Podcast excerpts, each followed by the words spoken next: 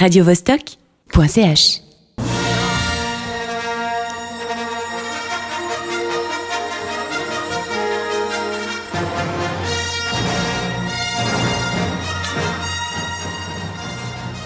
Hello, hello Anastasia Alors ce week-end, c'était le marathon? Oui, sauf que j'ai pas couru en fait.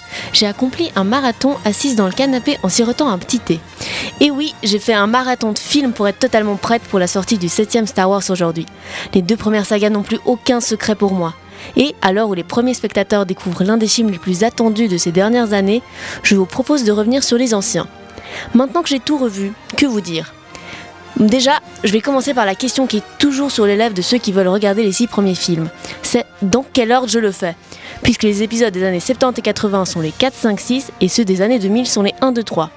Eh bien, un vrai amoureux de Star Wars vous dira 4, 5, 6, 1, 2, 3, bien évidemment, même si ce n'est pas l'ordre chronologique de l'histoire. Pourtant, la tentation est grande de faire l'inverse et de procéder dans l'ordre logique. On pourrait se dire pourquoi ne pas comprendre certains éléments de la trilogie initiale, alors que celle des années 2000 vient combler les trous narratifs. Mais, même si on est souvent déjà au courant grosso modo de l'histoire, la trilogie des années 70 possède certains coups de théâtre qui valent la peine d'être découverts d'abord. Ce n'est pas le même effet si on voit leur amorce dans la trilogie des années 2000, qu'on appelle aussi la trilogie d'ailleurs. En fait, on peut considérer les sagas 1, 2, 3 comme une introduction géante, un préquel ou même, disons-le, un flashback. Et un flashback, en général, bah, ça arrive après le début de l'histoire. Mais avec l'arrivée du 7 film, attention à pas s'en mêler les pinceaux, car ce fera 4, 5, 6, 1, 2, 3, 7. C'est compliqué, mais original. Mais tu penses pas que, par contre, si on regarde d'abord les épisodes 4, 5, 6, on se rendra compte que les épisodes 1, 2, 3 sont plus mauvais? Ouais, enfin, mauvais est un grand mot quand même. On peut trouver des points positifs et négatifs dans tout. Évidemment, de nombreux fans de la première trilogie n'ont pas toujours retrouvé l'esprit Star Wars dans la suivante et ont d'ailleurs peur pour la qualité du septième opus. Après, certains personnages sont les mêmes, la musique est toujours présente, on a, certains on la jeunesse de l'histoire qui est dessinée, les sabres laser, les Jedi, les ingrédients sont là. Je trouve aussi qu'il y a de beaux effets spéciaux qui donnent une ambiance particulière à l'ensemble. Ok, il y en a qui aiment pas, qui en aiment trop, mais bon, moi je trouve ça cool. En fait, pour moi, le hic de la trilogie des années 2000, c'est que le jeu des acteurs manque parfois un peu de naturel et que les épisodes sont un peu longs.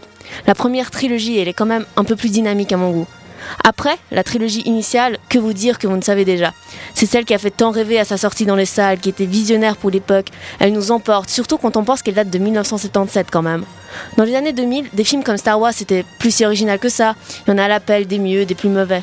Mais ça, ça étonne moi, quoi. Et en plus, souvent, les spectateurs ont une préférence pour les premiers volets d'une suite de films.